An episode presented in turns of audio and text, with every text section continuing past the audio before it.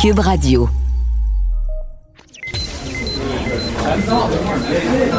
Silence! Veuillez vous lever. La cour présidée par l'honorable François-David Bernier est déclarée ouverte. Entrez dans les coulisses de la justice. Écoutez, vous serez pas jugé.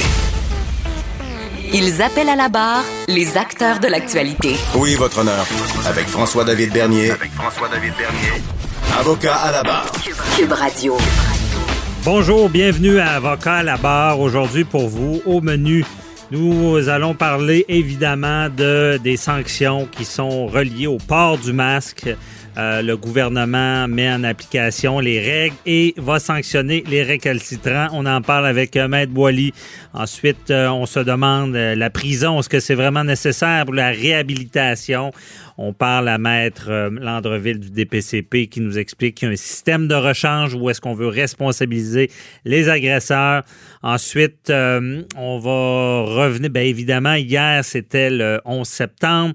On parle à Luc La Liberté euh, d'un livre qui a été écrit Un seul avion dans le ciel, très intéressant euh, parce que on explique dans ce livre qu'est-ce qui s'est passé quand les tours jumelles sont tombées et euh, votre émission commence maintenant. Vous écoutez Avocat à la barre. On commence l'émission euh, avec la revue de l'actualité euh, juridique judiciaire de la semaine avec Maître Boily qui est avec moi. Bonjour. Oui, bon matin. Euh, donc, euh, évidemment, gros sujet dans l'actualité, euh, c'est ce qui s'est passé, les, les- les- les contraventions qui vont être données en lien avec le port du masque, le, le gouvernement Legault qui sévit finalement. Mais Maître Boily, on, on va s'en parler plus tard. Ouais. Donc, euh, on va commencer avec d'autres sujets. Euh, il y a un contrat de 3 milliards pour euh, des moteurs d'avions préparés au Québec et destinés à la Chine qui est bloqué. Comment ça, c'est bloqué? Ouais, on a vu ça cette semaine, mais ça fait longtemps. Là. En fait, c'est un contrat qui aurait été octroyé par, à Pratt Whitney, la compagnie de la rive sud de Montréal, Longueuil, euh, pour, des, pour exporter des moteurs d'avion. Alors, c'est des compagnies chinoises, là, ils ont les moyens, là, ils achètent des moteurs d'avion chez Pratt Whitney. C'est bon pour l'économie euh, québécoise, canadienne. Le problème, c'est que là, on, semble dire qu'on a peur, parce que vous savez, les Chinois, il y a quelque chose qui sont, sont passés maîtres dans l'art, c'est de copier. Puis là, ben, évidemment, pour pouvoir exporter ces choses-là, ça prend une licence d'exportation. Ça, c'est Affaires mondiales Canada qui émet ces licences-là, qui permettent à nos entreprises euh, d'exporter. Même pour faire de l'importation, ça prend des permis. Alors, il y a des autorisations qui doivent être données. Or, on a appris cette semaine que le ministre québécois de, l'économie, M. Fitzgibbon, là, euh, il- il doit intervenir parce que on semble à Ottawa être réticent pour émettre ces permis-là parce qu'on a peur que la Chine utilise ces moteurs-là. En fait, c'est il y a des ingénieurs là-dedans, qui a des plans, il y a toutes sortes de choses qui sont qui sont de, de, de, nature, on dirait, euh, de, de propriété intellectuelle. On Ouais. des fois, lorsqu'on fait, un- un- on, obtient un brevet, un brevet d'invention, ben c'est protégé par les lois. Or, les Chinois, semblerait que les brevets d'invention, eux autres, euh, ils en ont rien à foutre. En fait, ils, ils ont leur propre loi, et puis souvent, ils copient euh, sans autorisation, puis sans donner les redevances aux gens, aux inventeurs. Donc, il achète des choses Ouais. Au départ, par, par la suite, il démonte ça. Ouais. Et euh, il Puis là, ben écoute, donc c'est bloqué et c'est à, suivre parce que on sait que là, il y a, il y a eu des mises à pied euh, chez, chez Pratt Whitney dernièrement à cause de la pandémie. Alors, ce serait bon que ces contrats-là Ouais, ces temps-ci, euh, on a pas mal peur des Chinois. Est-ce qu'on parle d'espionnage ou maintenant de copier des brevets? Ensuite de ça, il y a le doyen des Hells Angels du Québec qui restera emprisonné. Ouais, ça aussi, c'est une nouvelle qui a passé cette semaine. C'est M. Langlois, Michel de son prénom. Euh, 74 ans, le monsieur, puis euh, il purge une peine de, on dit de 58 mois pour gangstérisme et complot. Et là, il est là depuis octobre 2018. Alors lui, il a demandé, puis là, on, parle encore de la COVID un peu, il, dit qu'en raison de son âge, ben, il, y a, des risques de pogner la, COVID en prison. On sait qu'il y a eu des cas là, à Sept-Îles, il y en a eu peut-être dans d'autres établissements. Alors, il a demandé à la commission de libération conditionnelle si euh, il pouvait pas euh, euh, aller euh, continuer sa peine à l'extérieur. Et on a jugé que malgré son âge, euh, son risque était inacceptable pour la société. Euh, puis on a décidé de pas le libérer. Alors, c'est bien malheureux pour ce monsieur-là. On espère qu'il ne pognera pas la COVID. Mais quand vous êtes en prison, ben, il y a des raisons pour lesquelles vous l'êtes. Et puis, euh, la commission de libération conditionnelle, quand vous libère, on a vu des cas, là, il y en a un qui ont libéré pour aller Ben, assassiner quelqu'un d'autre. On dit pas que c'est son cas. On- rappelle- on a jugé que c'était pas le, c'était pas le critère qu'on pouvait appliquer à monsieur et on a décidé de le garder en dedans. Oui, mais c'est un exemple pour ceux qui pensent qu'ils libèrent tout le monde euh, dès qu'il y a une demande. Non, Exactement. On fait des validations. pas automatique. Puis ce qui est de la COVID en prison, il y a eu un gros mouvement au début Ouais. de la pandémie. Maintenant, ben, je pense, je, je, je sais même pas comment ça, ça a abou- abouti. Ouais. Mais c'est sûr, s'il n'y a pas de cas déclaré, ben, ils n'en tiendront pas compte. Euh, ensuite, euh, il saisit de 4 millions de dollars d'actifs d'un ancien VP de SNC Lavalin. Ben oui, c'est votre ami Sami Bebaoui, que vous connaissez bien d'ailleurs, bien connu dans sa famille, lui aussi. Ben, je ne Euh, connais bon, pas. euh, euh, c'est un ancien VP, là. Partez pas des rumeurs. Il y a, non, non, il y a eu, il y a eu, euh, c'était une blague. Il y a eu une amende de 24,6 millions, ce monsieur-là. Puis là, ben, on, a, on trouve des actifs. Alors, il paye sa dette à la société. On est rendu à 4 millions en biens. Et euh, on dit qu'il avait engrangé, ce monsieur-là, euh, près de 28 millions grâce à des, à des, des sociétés, à des compagnies écrans, là, qui avaient fait dans les paradis fiscaux. Souvenez-vous, tout le problème qu'il y avait eu euh, de graissage de pattes là, à l'étranger. Là. Ouais. Et euh, donc, ce monsieur-là avait été déclaré coupable. Et puis, la Cour lui avait d'ailleurs imposé cette amende-là de 24,6 millions. Puis, en plus des saisies. Puis là, on, on dit dans, dans le dernier communiqué que j'ai vu, ben, c'est pas grave, monsieur, si vous pouvez pas rembourser dans, dans les six prochains mois, ben, vous allez faire 10 ans de prison de plus. Alors, c'est un 10 bon, c'est un bon Ah ouais? incitatif. Oh, oui, je trouve ça bon. moi. Euh, vous pouvez pas rembourser, pas de problème, monsieur, on va vous garder 10 ans de plus. Ça, ça On- fait réfléchir. L'histoire, euh, on ne sait pas s'il a remboursé encore. Non. OK. Ah, là, il y a 4 millions qui ont réussi à, à retrouver. Hein, il continue. Ça, c'est le procureur général qui, Oui, qui va exactement. chercher l'argent. Il va chercher, c'est- Bon. c'est- Accusation il- criminelle. Ils mettent, ils mettent des suite. saisies, ils mettent, ils mettent des blocages sur les comptes de banque. civil qui va Exactement. euh, ils vont récupérer les sommes. C'est exactement comme ça que ça fonctionne. OK. Ensuite, euh, bon, sujet intéressant, la course du à la chefferie du PQ. Mais PQ. PQ. Québécois, un ouais, can- disons-le.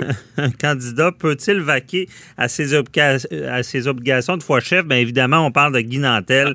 Est-ce que Guy Nantel peut euh, Continuer à faire ses shows? être politicien et euh, Ben, humoriste en C'est même une temps? bonne question. Il y a Pierre-Paul euh, Saint-Pierre Plamondon, qui est candidat également, qui a souligné ça lors du, euh, du, du très suivi euh, débat, deuxième débat que tout le monde a suivi. Là, je pense pas. Parce que malheureusement, c'est pas très suivi parce que faut, c'est sont, surtout les membres qui suivent, mais la presse, en la presse en général le suit.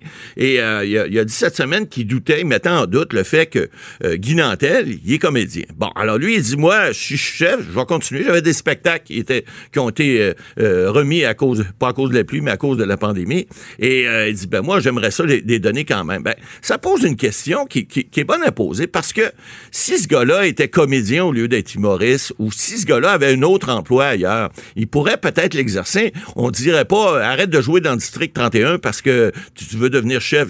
Bon, euh, il y a des choses qu'on peut faire lorsqu'on est chef. Bon, je faisais en boutade, euh, si t'es chef du Parti vert, tu peux continuer à cultiver tes fleurs, je pense pas qu'il y ait de problème. Mais évidemment, si t'es chef d'un parti qui est plus euh, un peu plus populaire, donc plus euh, plus suivi, ben t'es plus suivi, donc t'es plus sujet à la critique si tu fais autre chose. On a vu dans Ouais, moi mais- j'ai connu Jean Chrétien, pas jeune, mais il m'a déjà dit, je- jeune avocat, il continuait à pratiquer quand il était député de Shawinigan quand même. Alors, Et légalement parlant, il peut le faire. on peut. Ah, tout à fait. Mais c'est sûr qu'il y a une question d'apparence. S'il fait une blague, par exemple, sur, je sais pas, les politiciens, ben là, on va peut-être y- y- y- y- le targuer de, de- de- de faire de la politique partisane pendant ses spectacles. Bon, Ouais. c'est le risque, mais il n'y a rien qui l'empêche légalement de le faire. Je pense qu'il peut le faire. Il y a- toute la question, par contre, de l'apparence. Ça, c'est un autre problème. Ça n'a rien à voir avec le juridique. Ça a à voir avec Donc- le côté politique. Puis ça, ben, Moi, je pourrais- je pourrais- Plamondon a peut-être raison. OK. Que je pourrais là, euh, devenir député, Puis rester continuer ma pratique Ouais. comme si rien n'était. C'est sûr, comme si rien n'était, non, parce que vous êtes exposé, mais il n'y a rien qui vous empêche à le faire. Lorsque vous êtes ministre, ça, c'est différent. Il y, a, une- il y a- il y a- il y a une règle au Conseil des ministres qui fait que lorsque vous êtes ministre, vous êtes ministre à temps plein. Vous êtes aussi député à temps plein, mais vous pouvez faire autre chose. Lorsque vous êtes ministre, c'est plus restreignant et vous ne pouvez pas le faire. Alors, c'est comme ça que ça fonctionne. C'est une Mais le comité d'éthique pourrait pas dire euh, bon, vous êtes député, Ben- vous, vous devez être à temps plein. Et c'est- ce qu'on constate, c'est que ça se peut pas d'avoir deux jobs. Ben, c'est difficile. Écoutez, vous avez, on a un exemple fra- frappant chez Québécois, Pierre-Carl Pallado, lorsqu'il est devenu chef du Parti québécois, il a mis ses, euh, toutes ses, ben, ses avoirs, enfin, ses, pas ses avoirs, mais ses, ses conseils d'administration, ces choses, il a mis ça, en- entre guillemets, en fiducie, sous contrôle de d'autres personnes, pour pas qu'il y ait d'apparence de conflit d'intérêts. Oui, c'est sûr d'apparence. l'apparent. Mais Moi, je pensais que, légalement, quand tu étais en, en politique, il fallait que tu lâches ta job. Il n'y a pas d'obligation absolue, pas pour un député, Bon. un chef non plus, mais c'est une question de. euh, c'est oui. souvent c'est une question d'éthique, c'est une question plus euh, d'apparence qu'une question légale. Ben, je comprends bien, mais à cette étape-ci, ça sera aux, aux membres Ah ben oui, de juger. de juger S'ils si- veulent faire des blagues, continuer Ouais. à faire des blagues. Donc, ça sera un handicap pour l'indépendance, Guy c'est une blague. Nantel, Non, c'est bon, mais il y a un avantage aussi, c'est qu'il est très connu. Ben oui, Il c'est a ça. un visage très connu. C'est l'avantage de ses défauts. Bon, merci. Ensuite, on va y aller avec. euh, il y a un premier procès euh, euh, devant jury depuis le confinement qui a été reporté. Ouais, ben ça, ça s'est passé à Québec cette semaine. C'était le premier procès depuis la COVID qui euh, qui euh, était euh, bon. On avait choisi des jurés, etc.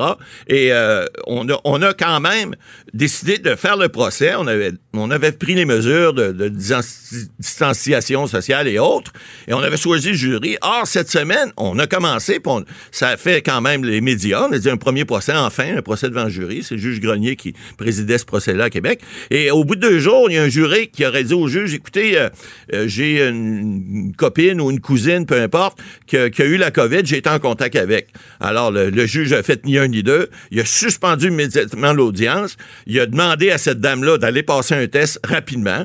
Et il a demandé aux autorités sanitaires, évidemment, pour pas paralyser plus le système judiciaire, qu'elle ait- qu'elle puisse avoir un, un résultat en priorité. Là, elle n'a pas fait comme Claude Dubois, là, elle a, fait, elle a dû faire la file, mais j'imagine qu'on a dû faire une priorité pour... euh, puis on va le savoir au cours des prochains jours. OK. si le Mais les autres jurés, euh, pas de test? Ah oui, les autres jurés vont tous passer un test Ouais, également. euh, C'est pour ça que c'est suspendu, parce que Ouais. si, ça concerne seulement un, Un juré, il y a des suppléants, Ouais. souvent il y en a deux. Exact. Donc, parfait. C'est sûr que c'est une nouvelle réalité. On, on verra ça souvent, d'après moi, jusqu'à temps qu'on ait un vaccin. Ensuite, euh, pour finir, il y a Donald Trump qui est candidat au prix Nobel, on rit plus, à la paix. Ouais, ben ça, c'est une drôle de nouvelle.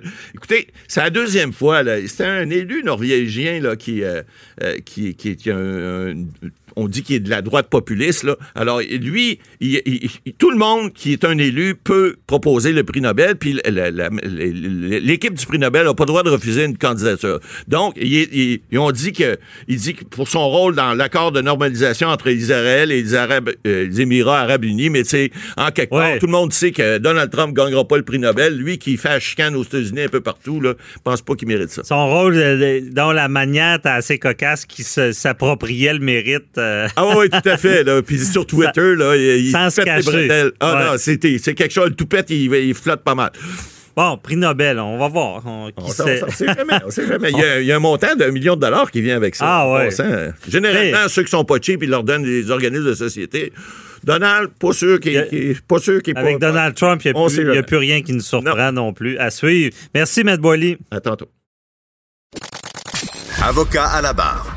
Avec François-David Bernier. Avec François-David Bernier. Éviter la prison en réparant ses fautes. Est-ce que l'emprisonnement, ça demeure toujours la meilleure façon de réhabiliter une personne qui a commis un crime? On le sait, bon, l'emprisonnement, c'est une punition. Après ça, on espère. Le, but du système, on le rappelle, malgré que des fois on l'oublie, c'est la réhabilitation des, des- prévenus. Et là, le, DPCP, le directeur des poursuites criminelles et pénales, euh, que vous entendez souvent parler, euh, a mis en place là, un programme de mesures de rechange du ministère de la Justice. Euh, et on voulait en apprendre plus là-dessus, comment ça fonctionne. Et on en parle avec Maître Annie Landreville euh, du DPCP. Bonjour, euh, Maître Landreville. Bonjour. Merci d'être avec nous. Euh, c'est, quoi le but du programme? là? Ben le, le but du programme, c'est vraiment euh, d'assurer la réparation des torts qui sont causés à la victime et par la fait même d'augmenter la confiance des victimes envers le système de justice. OK. C'est de, respon- c'est de responsabiliser l'accusé en l'impliquant dans la réparation du préjudice que subit la victime ou la société, Mhm. de prévenir la commission de nouveaux délits et aussi de favoriser la prise en charge euh, de l'accusé euh, de ces problématiques qui ont pu contribuer à ses démêlés avec la justice. OK. Et là, si on donne un exemple concret, quelqu'un va, va commettre un crime, un crime contre la personne, sur euh, bon, il y, y a une victime. Et là, ce qu'on va décider, c'est est-ce qu'il va avoir un procès? Euh, en fait, euh, euh, comment ça fonctionne, c'est que quand quelqu'un commet un crime, et si on prend un exemple d'un voie de fait, euh, Mhm. et euh, un voie de fait sur une autre personne, c'est-à-dire un coup de poing ou euh, un coup à une autre personne, euh, les policiers vont euh, nous euh, vont soumettre au DPCP un dossier, un do- un- une demande d'intenter des procédures avec la preuve. Le procureur, euh, comme dans toutes les causes, mais dans ce, ce cas-ci bien particulier, va analyser euh, le dossier, étudier la preuve. S'il est convaincu qu'il a tous les éléments pour porter une accusation de, vol, de voie de fait, il va le faire. Euh, alors, euh, le programme de mesure de rechange, euh, ça n'empêche pas une accusation à la cour. L'individu va comparaître à la cour. OK. Donc, il, il- il va comparaître, il y a des accusations. Et ce programme-là va, va s'appliquer lorsque c'est le temps de lui donner une peine. C'est un peu ça, de le punir. Non, pas du tout. Non? Ça peut être, euh, ça peut être dès le départ, au moment de l'autorisation, le procureur qui analyse le dossier peut décider que ce cas-là peut être un, un cas de mesure, de, de programme de mesure de rechange. Ça peut être aussi à toute étape des procédures, c'est-à-dire euh, un avocat de la défense qui va nous soulever que son client pourrait être un candidat aussi au programme de mesure de rechange. Alors, c'est à tout moment. Mhm. Idéalement, on le fait tôt dans le processus. Alors, tôt dans le processus, c'est euh, quand l'accusé comparaît à la cour, il est déjà informé par euh, notre bureau, le bureau euh, du directeur des poursuites criminelles et pénales, qu'il est ciblé Mhm. pour faire partie du programme de mesure de rechange. Il reçoit une lettre. OK. Et là, lui doit accepter ça, en quelque sorte? Ou... Euh, il doit, c'est une mesure qui est volontaire. Il doit quand même s'impliquer, faire des démarches. Euh, dans la lettre, on lui demande de prendre euh, rendez-vous, de se présenter euh, au service correctionnel euh, du Québec, qui sont en fait nos agents de probation. Mhm. Alors, il y a des gens qui sont euh, des, des services correctionnels du Québec qui, qui sont formés, spécialisés dans le programme de mesure de rechange. Et dans chacun des districts où le programme de mesure de rechange est maintenant implanté, euh, ces gens-là vont rencontrer les accusés. Euh, des fois, c'est le jour de la comparution ou dans les jours suivants. Et euh, ils auront un petit travail à faire, ces agents de probation-là, c'est-à-dire d'évaluer euh, si euh, l'accusé se reconnaît responsable de, de l'acte ou de l'omission qui est à l'origine de l'infraction. Il faut que l'accusé se centre, que, se reconnaisse ses torts, en fait. OK. Et dans une deuxième étape, l'accusé doit aussi dire qu'il a la volonté de, co- de collaborer au programme de mesure de rechange, c'est-à-dire de, de rembourser sa dette à la société, qu'il aura quelque chose à faire. Mhm. Quand ces deux étapes-là sont remplies, euh, le dossier, euh, euh, le service, le service correctionnel euh, nous retourne euh, en nous disant oui, l'accusé a été rencontré, oui, il se reconnaît responsable et oui, il veut collaborer au programme de mesure de rechange. À ce moment-là, on franchit une autre étape. OK. Et c'est quoi l'autre étape? Allez-y. L'autre étape, c'est que le dossier, est, euh, avec notre autorisation finale, le dossier est envoyé aux organismes de justice alternative. Dans mon secteur, ça s'appelle Équijustice. Je pense que c'est partout comme ça au Québec, là, les Équijustice. OK. Et ce sont eux qui donneront une mesure, à, à- qui donneront une conséquence, euh, si on veut, à, à la personne qui est accusée. Une conséquence. Euh, rapidement comme ça, est-ce que c'est un peu la même chose qu'une déjudiciarisation? On entend souvent ce mot-là aussi. Oui, un, euh, il y en a un autre euh, programme qui s'appelle le, le- le- la non-judiciarisation. Mhm. Et la non-judiciarisation, à la à grande différence, c'est que c'est simplement une lettre. Alors, ce sont des crimes encore moins graves qui sont couverts par la non-judiciarisation. Euh, le programme de mesure de rechange implique un remboursement à, à la société, si on veut, de payer, une- de- de- d'avoir une mesure pour. euh, euh, il y a une conséquence. Ça peut prendre toutes sortes de formes, cette conséquence-là, mais il y a une mesure. OK. Et parlons-en des conséquences. Quel genre de conséquences on va donner? Comment on l'implique avec la victime pour réparer Bon. ses torts? Vous avez euh, dit un mot magique qui est le mot victime. Dès le début, là, quand je vous ai parlé que l'accusé est rencontré rapidement, là, au, mo- avisé rapidement, mais au même moment où on envoie une lettre à l'accusé pour lui dire qu'il est ciblé par le programme de mesure de rechange, on envoie aussi une lettre au CAVAC, qui est le Centre d'aide aux victimes d'actes criminels, pour qu'il communique avec la victime et l'informer de ses droits dans le cadre du programme de mesure de rechange. Et les droits d'une victime dans le programme de mesure de rechange, c'est de parler rapidement au procureur pour lui donner son point de vue. Mhm. Euh, lui dire comment il se sent par rapport à ce qui lui a été présenté, la, la présentation du programme. Euh, euh, le- la décision demeure la décision du procureur, mais elle peut être influencée par ce que la victime va nous dire. C'est important qu'on écoute ce que la Ah, victime a à c'est bon. très bon. Et quand et quand la victime, une fois que que, que l'accusé euh, a reconnu ses torts dans la deuxième étape que je vous parlais tout à l'heure, Mhm. la victime est recontactée par le CAVAC et à ce moment-là, il doit manifester ou non son intérêt à collaborer dans la mesure? Est-ce que la victime veut euh, que l'accusé lui écrive une lettre d'excuse, le rencontre pour euh, euh, qu'il y ait des rencontres de médiation? Est-ce que la victime veut que l'accusé le rembourse? Ah. Alors, si le- la victime désire s'impliquer dans le programme de mesure de rechange, ça sera ça qui sera favorisé par les organismes de justice alternative. OK.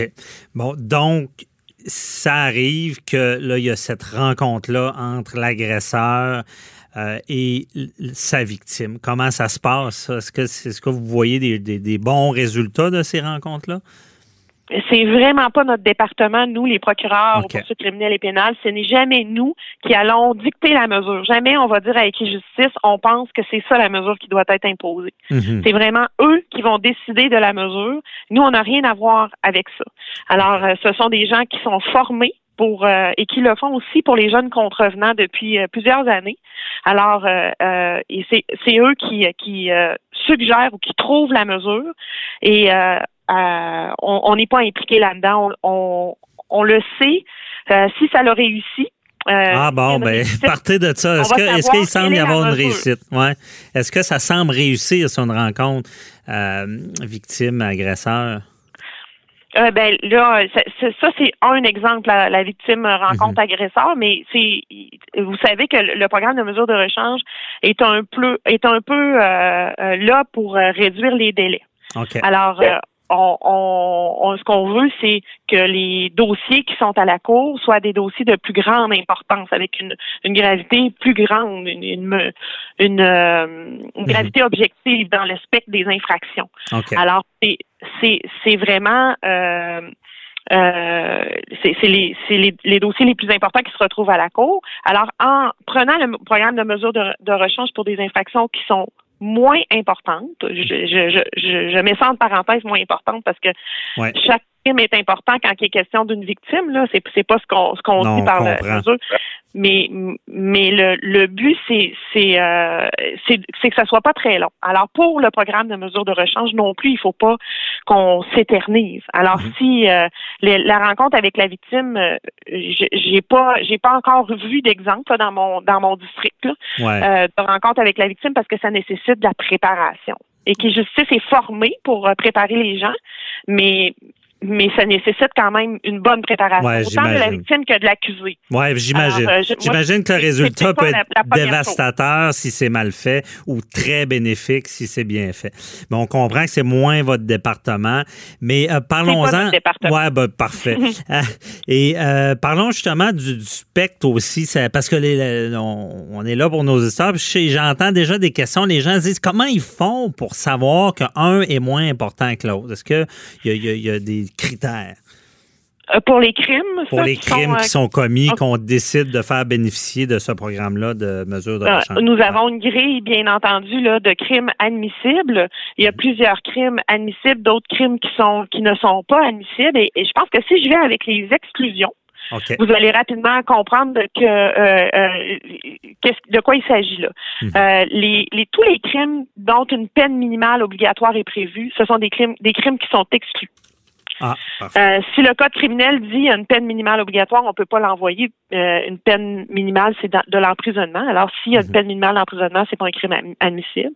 Tous les infractions d'ordre sexuel, OK. euh, les infractions en rapport avec de l'organisation criminelle, euh, les dossiers de violence conjugale sont aussi exclus et les dossiers en matière de conduite automobile. OK, on comprend bien. Est-ce que, euh, un peu comme euh, les absolutions inconditionnelles, conditionnelles, le, le maximum, un crime qui, qui est le maximum, c'est perpétuité ou 14 ans, vient jouer ou, euh, ou pas? En fait, tous les crimes qui sont punissables par 14 ans et plus sont, sont exclus. Euh, les infractions sommaires strictes sont tous euh, inclus. Mhm. Euh, c'est peut-être plus difficile à comprendre pour euh, les auditeurs, mais euh, c'est pour ça que j'y allais plutôt avec les exclusions. Que on- comprend bien. Oui, c'est ça. Ouais, euh, très bien expliqué. Et euh, bon, ben merci beaucoup. Euh, on salue toujours ce genre d'initiative-là pour arriver à un, un résultat de réhabiliter ces gens-là, euh, en toujours en prenant en compte des victimes. Ça, c'est le succès, je pense, de ce programme-là. Mm. Merci beaucoup. Et nous, la base Oui. du de, la, la base du succès pour nous, c'est de nous assurer que, que le que le contrevenant a réalisé sa mesure. S'il a réalisé sa mesure, euh, euh, ça sera pour nous une réussite, en espérant qu'il ne revienne pas, bien entendu. Évidemment, faute, euh, ouais, faute avouée, reconnue, à moitié pardonnée. On comprend bien le système et ça, ça peut l'améliorer. Euh, merci beaucoup, Annie Landreville euh, du DPCP, de nous avoir éclairé dans ce dossier-là. Bonne journée. Merci, bonne Bye journée. bye. Avocat à la barre. Avec François-David Bernier. Des avocats qui jugent l'actualité tous les matins. J'ai écrit dans le journal cette semaine que l'échec du gouvernement Legault pour euh, faire euh, appliquer les règles qu'ils ont mis en place. Je voulais pas trop être méchant. Je veux pas me faire tirer des roches, mais je trouvais qu'on parlait de reconfinement, fermeture d'entreprise. Ça a été des drames pour certaines personnes. Il faut, tu sais, je comprends, il y en a qui croient pas à ça et tout et tout, mais c'est des devoirs qui sont pas si compliqués à, à- à faire et ça peut nous éviter euh, le pire. Donc, et là, par la suite, ben, content de voir qu'on a serré la vis et il y aura des contraventions pour ceux qui ne portent pas le masque On vous a écouté. à partir, ouais, à partir d'aujourd'hui. Il y aura euh, ensuite, euh, en tout cas, c'est pas sorti encore, mais il y a les, tout ce qui est euh, party privé là, qui Ouais. semblerait problématique, mais on ne sait pas encore si là-dessus ils vont, ils vont forcer, mais on en parlera plus tard parce que c'est plus compliqué, euh, donner des contraventions, rentrer chez les personnes, il y a, il y a- on- il y a plus d'atteinte aux droits. Mais on en parle avec Maître Boily qui est avec moi. Oui, effectivement. euh, ils vous ont écouté, puis ils vous ont pas juste écouté. Là. À compter d'aujourd'hui, là, euh, vous avez dit euh, la semaine passée, il faut sortir le bâton au lieu de la carotte. Là, ben, ils l'ont sorti le bâton. Et puis là, ben, c'est des amendes. Et puis c'est pas juste des amendes. Là. On, parle, on parle même, pendant le premier ministre en conférence de presse hier, là, il y avait une question de notre collègue de, euh, euh, Alain Laforêt, qui demandait... euh, là, Monsieur euh, Legault, euh, allez-vous rentrer dans les maisons puis vérifier les affaires? Ben, et Monsieur Legault a dit s'il faut le faire, on va le faire. Parce que éventuellement, c'est ça. Là, il faut une deuxième vague s'en vient et puis on est on est on est comme rendu presque dedans. Puis l'automne arrive, avec la saison de la grippe et tout ça, ils n'ont pas le choix de réagir. Puis là, bien évidemment, le bâton qu'ils ont sorti cette semaine, c'est de dire qu'à compter d'aujourd'hui, il va y avoir des amendes, puis on dit surtout dans les zones jaunes. là. on parle de les les quatre zones, là, euh, l'Outaouais, euh, euh, Laval, Québec et je pense que c'est les Rives-Sud, je suis plus certain de la quatrième, en tout cas, peu importe. Mhm. et, et puis, écoutez, mais il, il peut y en avoir partout. Alors, aujourd'hui, on se dit, écoutez les règles, écoutez les règles de la santé publique, puis faites en sorte que les policiers n'aient pas à donner des amendes. Parce que là, les amendes, ça va être salé, là. On a parlé des premières amendes, les premières fois 1000 dollars plus les frais, ça montait à 1546, je me souviens bien. Mais là, les amendes, on dit, on a entendu la, la vice-première ministre dire, ça va être entre 400 et 6000 dollars. On peut appliquer ça parce que la loi sur la santé publique le permet de le faire. On l'a dit dès le début, M. Bernier. C'est ça, on peut euh, donner ces amendes-là. Et d'ailleurs, il y a, il y a- a j'allais dire un allégué, mais un bout de, de, de- de la loi dont on parle pas, c'est quand il y a une récidive, Oui. on peut donner le double, Double de l'amende. effectivement. Euh, par contre, moi, j'ai l'impression que on, on- parce que les, les amendes qu'on voyait, c'était Ouais. du 1000 plus Ouais. les frais, 1500. Mais là, ça peut On être des n'allait pas à constats. là. 6 000, mais là, ça va être des constats directs. Ben, l'impression qu'on va donner moins, euh, ça va être moins élevé, mais on va en donner plus. Que ça va être plus entre 400 et 1000, mais recevoir une, une contravention de 400 parce que j'ai pas mis mon masque, me semble que je vais le mettre. Mon masque, moi, Ben, là- disons que ça fonctionne. Ben, c'est dissuasif. C'est comme euh, mettre, un grand- chandail dans, dans un endroit public. On va pas là torse nu, puis euh, on pourrait être accusé d'indécence, puis avoir une, infraction. Alors, c'est la même chose. Et là, cette semaine, ben, évidemment, il y a d'autres choses aussi là, qui ont été, euh, qui sont interdites. Les karaokés, maintenant, euh, le ministre Dubé l'a dit vendredi, encore une fois, le décret euh, prévoit maintenant qu'il n'y a plus de karaoké, il n'y a pas de danse non plus. Il n'y en avait pas, mais les gens respectaient pas. Alors là, on va rentrer dans les endroits, dans les bars, endroits publics, dans les endroits de karaoké pour s'assurer que les gens chantent pas, ils dansent pas.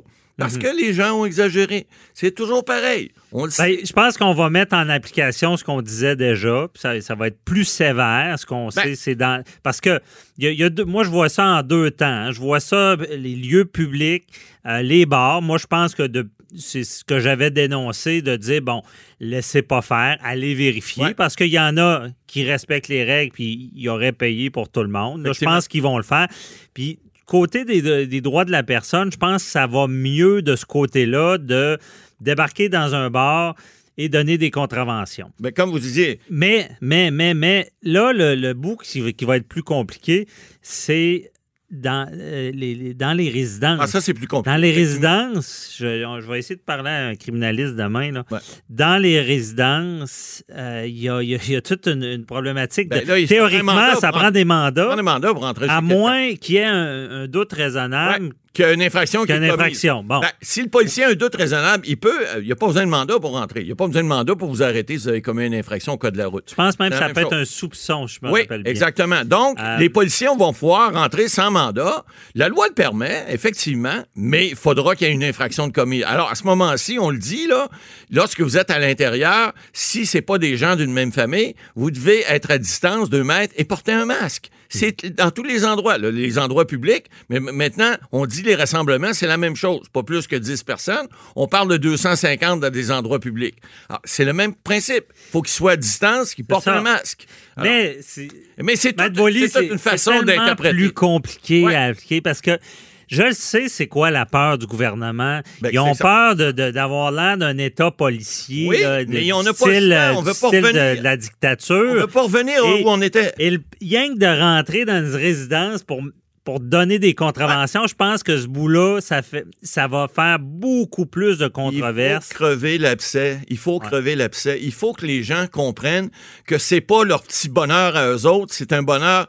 C'est que- C'est la population qu'on veut protéger, c'est les entreprises, les jobs, l'économie et tout ça. là. On, on parle pas de notre petit nombril. Là. Ouais. On parle. Mais- Puis là, les droits et libertés, oui, mais excusez là, un moment donné. Mais il y a un danger. Il y a un danger. Tout à fait. Maître Boily, vous étiez le premier à me faire une chronique sur euh, deux personnes dans un Ouais. parc qui étaient à deux Exact. mètres. Policiers débarquent, leur donnent une contravention. ça exagéré. Ou d'autres choses où est-ce que les- Ouais. les deux personnes, au final, euh, avaient la même adresse ou c'était un couple. Exact. Puis on leur donne des contraventions. Gros bon Moi, je pense qu'il. Oui, mais il faut.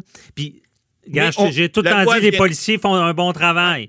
Mais La loi viendra c'est jamais. dangereux de donner de la discrétion. Tout à Là, fait. le décret, je ne l'ai pas lu. Il je pense qu'il n'est pas sorti Il, encore. sort- il- il- oui, il est sorti vendredi après-midi, mais il reste que le décret comme tel, ce qui fait, il ne fait que refléter l'intention du gouvernement de dire on sort le, le bâton. On l'a dit qu'il fallait le sortir, le bâton, mais là, on l'a sorti. Ouais, mais les, les gens, là, écoutez, on a vu, j'ai vu Joseph Facal cette semaine écrire sur l'idiocratie.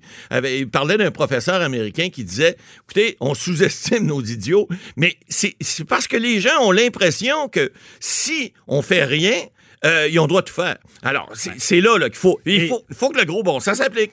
Oui, mais j'espère qu'il est clair parce que si on. on- vous savez, Maître Ah, Boily, c'est quoi, c'est quoi la couleur favorite des avocats? Ah, non, c'est sûr. C'est quoi la il- couleur? Non, non, mais il va avoir. C'est le gris. gris. C'est le gris gris. parce qu'il y a toujours Ah. des zones grises. Mais, Mais, mais avec- si les policiers ont trop de discrétion, ça va être dangereux. Parce que là, il y a un autre élément qu'il faut, qu'il faut voir.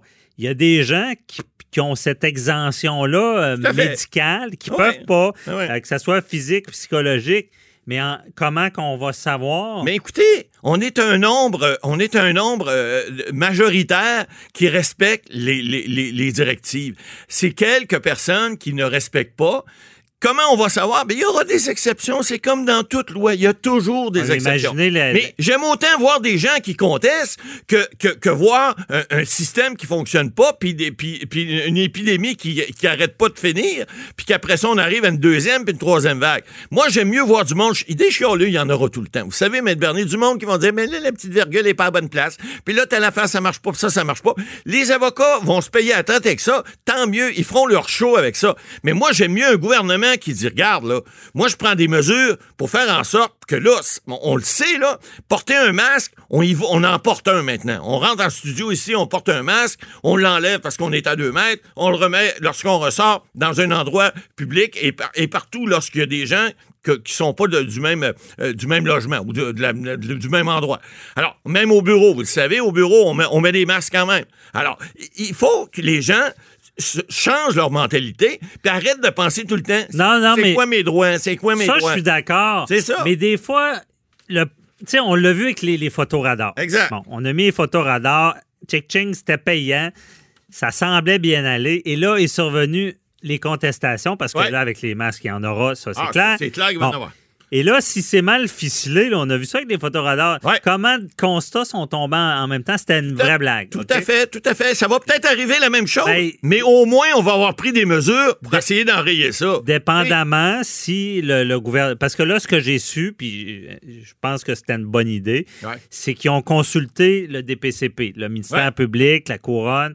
Bon, il est pour justement Mettre avoir la bonne trail. Oui, puis arrêter d'être têté, mettre des constats. Comme vous recevez un billet Non, d'infraction mais de la non seulement mettre des constats, mais qu'ils soient émis de la bonne manière. Parce que le problème, on le sait, c'est la preuve. Exact. Les photos radars, c'était ça. C'est que la, personne qui. qui euh, Mais, les technicalités, on s'en fout. Pour l'instant, tu sais, moi, je dis tout le temps, il y a un tsunami qui arrive, là. Arrêtez pas de dire, ben là, on va prendre une injonction pour. Non, la vague, elle s'en vient, vous allez l'avoir en pleine face. Alors, arrêtez de dire, ben là, on n'a pas respecté tel, Oui, peut-être qu'il y a des choses qui vont être contestées plus tard, mais j'aime mieux un gouvernement qui est proactif, qui réagit. Regardez, là, le docteur Arruda, cette semaine, il a annoncé, il a dit, pas de karaoké, puis ils ont dit, les bars devront tenir un registre. C'est pas si compliqué que ça. Tu rentres dans un bar, tu mets ton nom, ton numéro de téléphone. S'il est arrivé quelque chose le, le- le lendemain ou le surlendemain, on le sait, ou deux ou une semaine après, on peut rappeler les gens. Il n'y a rien de compliqué d'en faire ça. Là, il y a des gens qui vont dire Oh, atteinte à ma vie privée. Je, je rentre dans un bar, je Ben mets là. mon nom, là, ils vont savoir. Ma, Ben, ma, ma- ma femme et ma, ma- Hey. ma maîtresse vont savoir que je suis allé dans un bar. Hey. Celle-là, elle s'en vient à 100 000 à l'heure. C'est certain qu'il y a la contestation. Ah, c'est clair. Bon, je suis Mais- ta- mais je suis ça tanné coûte avec quoi? ça. Je reviens encore au Ça photoradar. Je reviens encore au photoradar. Quand il t'envoie la photo, la photo là, Ben il y a un gros carré sur ton véhicule. C'est- exact. Savez-vous pourquoi? Pour pas que ta vie privée Exact, soit atteinte. Ah ouais. Des fois que... Au début, il y a des, Des gens qui que- recevaient une photo, il y avait une femme à côté, Bon. puis sa femme est blonde, puis l'autre est noire. Ben, ça marche pas, là, tu sais. Mais les restaurants, Oui, les restaurants, ça va causer problème. c'est sûr. Il va en avoir Parce un peu que partout. tel jour, telle soirée, il y a deux personnes ensemble, ça laisse des traces. Il y en a qui aimeront pas Ah, ça. c'est certain. Donc, écoutez, on- on- on les. C'est des moyens qu'on prend pour essayer de contrôler la pandémie de la meilleure façon possible. Des contestations, il va en avoir, des chiolus, il va en avoir, mais on sait une chose, au moins Mais le gouvernement est proactif, moi, je, vais crever finir comme ça. Si ça a été bien ficelé, à ce que j'ai constaté, c'est que la loi sur la santé publique a ce qu'il faut pour Oui. que la contravention tienne la route devant le Ouais, juge. mais des lois parfaites, ça Mais- n'existe pas. Non, non, on ça. Mais c'est surtout l'application qui, est qui est plus compliquée, parce qu'on sait en droit pénal, c'est comme du droit criminel, c'est hors de tout doute raisonnable. On Puis des fois, une niaiserie fait tout tomber. Ah, donc, on se reparle, Matt Boily. Avocat à la barre. Avec François-David Bernier. Avec François-David Bernier.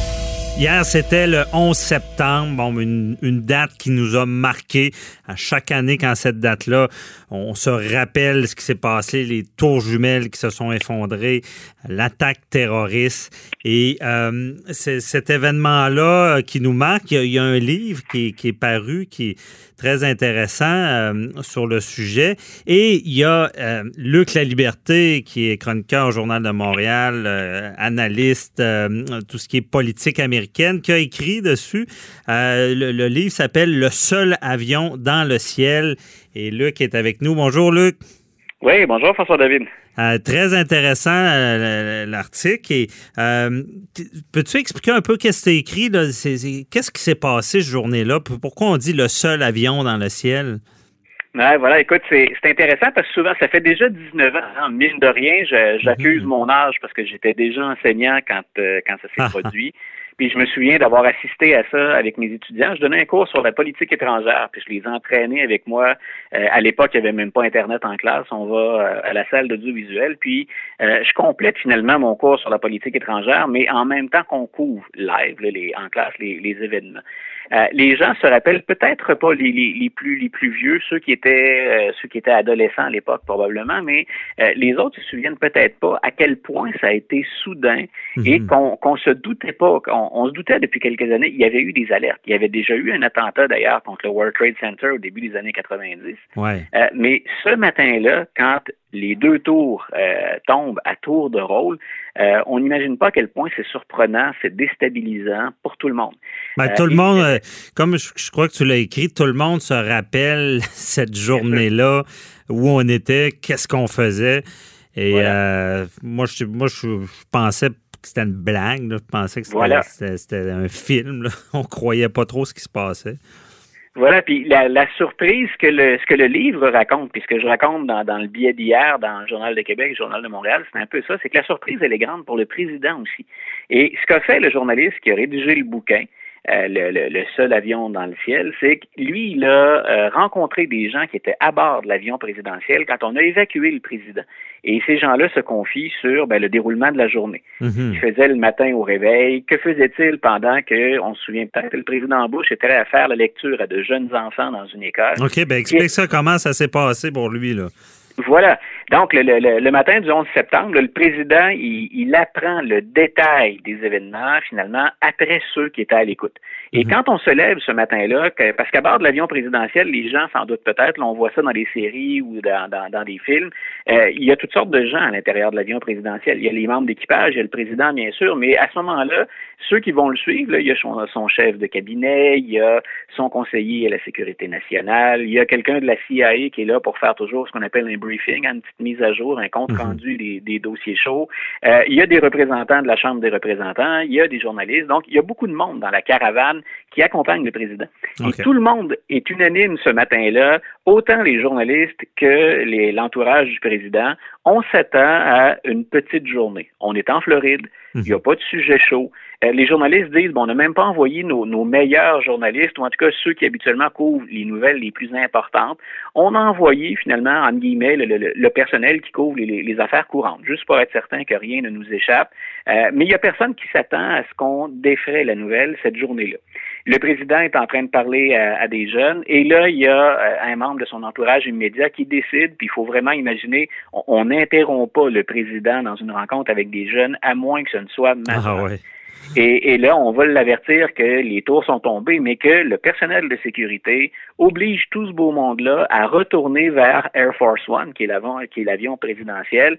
Et l'avion, on a déjà mis les moteurs en marche. Donc là, on a des commentaires du, commandant, de l'équipe en vol, puis de tout ce beau monde-là qui disent c'était pas prévu. C'est l'urgence, là, quand ça arrive c'est une urgence. Et parmi les, premières questions, et moi, ce que je trouvais intéressant, c'est qu'on oublie souvent que le président, en cas d'attaque comme ça, euh, il n'a pas le dernier mot sur tout, tout, tout, entre autres sur sa sécurité. Mhm. Donc, oui, c'est quelqu'un dont on attend le point de vue, puis il doit être informé idéalement à la seconde près du fil des événements. Mais quand George W. Bush se retrouve à bord de l'avion présidentiel, la première chose qu'il veut faire, et c'est ce qu'il avait dit dans une petite allocution qu'il prononce avant de quitter l'école où, où il faisait la lecture, il dit, je m'en vais à Washington et tout le monde autour, dans leur tête, ce que ça fait, c'est, Monsieur le Président, vous le savez pas. Euh, et il paraît que pendant toute la durée du, de ce très très long vol, parce qu'on va être plusieurs heures dans le ciel, on va juger que c'est là où le président est le plus en sécurité. On dit que le président Bush a littéralement harcelé ses responsables de, des renseignements secrets puis de, de la sécurité pour aller à la Maison Blanche. Ce que le président dit, c'est on est sous attaque et la meilleure façon de parler aux Américains, de leur expliquer ou de les rassurer, c'est que je me trouve à la Maison-Blanche à laquelle on associe le siège du pouvoir. Et la Mhm. sécurité va dire, Monsieur le Président, vous allez faire ça à partir d'ici parce que Non, notre non. mandat, notre mandat, selon les lois, c'est de vous garder en vie. Euh, puis en vie, ben, on considère qu'aller vous poser à Washington, ça fait de vous une cible beaucoup trop facile. Puis en passant, ben, vous le savez, il y a un avion qui vient de rentrer dans le Pentagone. Donc, euh, le département de la Défense est atteint. Comme on dit, c'était pas une bonne idée. Là. non, voilà. Donc, c'est grosso modo, on, on va pas vous faire atterrir là. Vous êtes beaucoup trop en vue. Puis, on ne sait pas d'ailleurs d'où peut venir s'il y a d'autres menaces, parce que ça aussi, des années plus tard, c'est facile. On le sait maintenant combien il y a d'avions, hein, puis euh, grosso modo, ce qui s'est déroulé, même s'il reste quelques pardons. Quand le président embarque dans l'avion, euh, on pense même qu'Air Force One peut être une cible. Ben les oui. journalistes racontent qu'on leur a demandé d'enlever les piles hein, de leur téléphone pour éviter d'être traqués ou suivis. Ah, donc, euh, c'est impressionnant quand ces gens-là disent on n'a pas d'idée où on s'en va, ni pour combien de temps on s'en va. Mhm. On a stocké de la nourriture, puis ensuite, ben ensuite, oui, il y a le président, euh, mais le président est souvent même pas le premier informé. Euh, on se rend compte, par exemple, que les communications avec Dick Cheney ou avec la cellule de crise qu'on imagine à la Maison-Blanche, hein, on voit ça aussi dans les séries, la fameuse Situation Room, en l'endroit où on gère les, les, les cochots. Il y a des gens qui sont rassemblés là, puis c'est encore le président Bush qui dirige, même s'il est dans l'avion présidentiel puis qu'on le protège, c'est pas le vice-président qui décide. Donc, on, soit, on doit s'assurer d'un canal de communication qui soit le plus efficace possible pour que le président puisse donner son aval ou pas à des décisions majeures qu'on est sur le point de prendre. On attend une réponse américaine à ces attaques-là. OK, je comprends. C'est, mais c'est, c'est vraiment l'urgence. Lui, il doit. euh, puis c'est ça. Il faut le protéger à tout prix. Euh, mais il savait pas. euh, Puis, tu le dis bien aussi, c'est qu'à ce moment-là, ils n'ont aucune idée de l'ampleur de, de, de l'attaque. là, si euh, ça- il y a d'autres choses puis- qui vont suivre. là. Voilà, puis il faut, faut imaginer, hein, parce que le président, à l'époque, il n'est pas assis constamment devant son téléviseur. Il a des fonctions officielles ou il a des activités prévues dans sa journée. Euh, on raconte, par exemple, au sein du membre du personnel qu'on va apprendre avant le président que la deuxième tour est tombée. Mhm. Et tout le monde, tout le monde, du moins en tout cas des témoignages que le journaliste a recueillis, tout le monde a un malaise. Euh, on ne devrait pas savoir ça avant le président des États-Unis. Mais Ah. tout ça déboule tellement vite, hein, ça, les, les événements succèdent, puis il y a quatre avions hein, qui, euh, qui sont lancés cette journée-là. là. Le Pentagone, l'avion qui s'écrase en Pennsylvanie. Ouais. Hier, d'ailleurs, euh, Biden et Trump se sont rendus en Pennsylvanie pour, euh, pour commémorer la, la mémoire de ces gens-là. Puis il y a bien entendu les deux avions. Donc, on ne connaît que- pas encore l'étendue des frappes. On ne sait Ben pas oui. si ça se limite à ces quatre avions-là ou s'il y en a d'autres. Parce que là, justement, on parlait de la Ma- Maison-Blanche, le président qui voulait aller là. Est-ce que, parce qu'on se rappelle qu'il y, qu'il y aurait, bon, il y a un équipage là, qui aurait empêché un avion de frapper sa cible. C'était Ouais. la maison? On, on sait-tu c'était quoi la cible de cet avion-là? Ben voilà, tu vois, l'avion, non, c'est-à-dire qu'on on a toujours prétendu par la suite que c'est la Maison Blanche qui était la prochaine cible. En tout cas, on visait, on visait des symboles importants. Tu vois, le World Trade Center, c'était un centre économique majeur. Euh, bien sûr, la défense américaine, ben, c'est le Pentagone. Mhm. Après, ce qu'on peut penser comme cible symbolique très forte, c'est soit le Congrès, soit la Maison Blanche.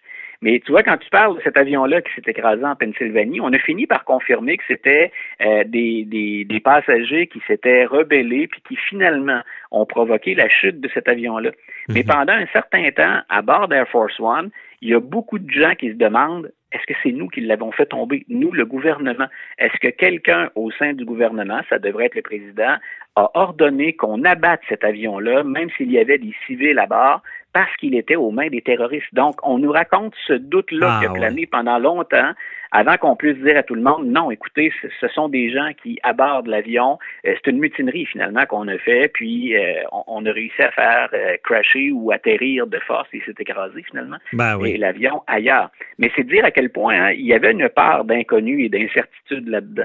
Donc, on imagine parfois à quel point hein, le gouvernement c'est gros, à quel point la hiérarchie elle est lourde, à quel point tout est décidé, prévu, planifié. Ce Mhm. qu'on sent très bien dans le récit du journaliste, c'est à quel point on est pris de court puis qu'on doit s'ajuster Ah très, très, très rapidement à quelque chose qui apparaissait dans aucun des comptes rendus, ni du FBI, ni de la CIA. Ah non, c'est, c'est l'alarme, j'imagine. Et euh, pour finir, euh, Luc, euh, le, le titre de Only Plane in the Sky, c'est Garrett M. Craft. Euh, le, le titre, justement, c'est, euh, c'est moi qui est trop lent, ça vient de... Pourquoi on dit le seul avion dans le ciel?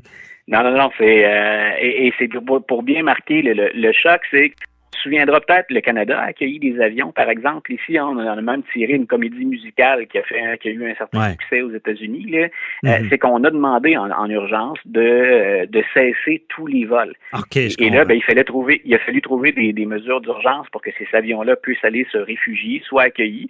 Puis on savait pas combien de temps ça allait durer non plus. Donc pendant un certain temps, c'est Air Force One qui était le seul avion dans le ciel. Et on l'a mené, on l'a mené le plus haut possible. On est allé au maximum d'altitude de l'avion. Mhm. Et on se disait, bon, on espère que là, on est en sécurité. Mais ça, ça rappelle à, plusieurs d'entre nous à quel point certains aéroports ont été débordés ou que des aéroports de fortune ont dû s'adapter à recevoir beaucoup de clientèle en provenance de différents pays, de différentes cultures. Ça parce ne sait pas trop ce qui va se passer aux États-Unis. Ben oui, méchant chamboulement. En tout cas, j'invite les gens à aller te lire dans le journal de Montréal ou de Québec, le seul avion dans le ciel. Et il y a le livre aussi pour ceux qui veulent en savoir plus. Mais c'était très intéressant. Puis ben, on, en parlera. Euh, je sais que rapidement aujourd'hui, je pense qu'il n'y a, pas de, piquage politique. Il, y a, comme un respect pour en deuil de, ces victimes-là. Euh, aux États-Unis, il n'y a pas d'attaque politique. Voilà. demain, euh, tu vois, c'est un peu ce que j'ai fait avec mon article d'hier. Comme le 11 septembre, on commémore puis qu'on se, on fait officiellement une trêve politique, ben je me suis dit tiens, comme blogueur, je, je vais m'abstenir de commenter moi aussi la, la politique américaine. Ah, c'est bon. Je vais plutôt me replonger un peu dans le contexte du 11 septembre. Puis c'est ça qui a, ça a été finalement le, le, fil conducteur ou la logique qui m'a ah, poussé à, rédiger ce petit billet-là. Bon, ben, en tout cas, très intéressant. Merci beaucoup, euh, Luc La Liberté. Bonne journée. Plaisir, François David. Bye bye. C'est tout pour nous aujourd'hui. On se retrouve demain, même heure, même poste, comme on dit. Et posez vos questions, 187 Cube Radio sur le Facebook. On y répondra. Bye bye. Cube Radio.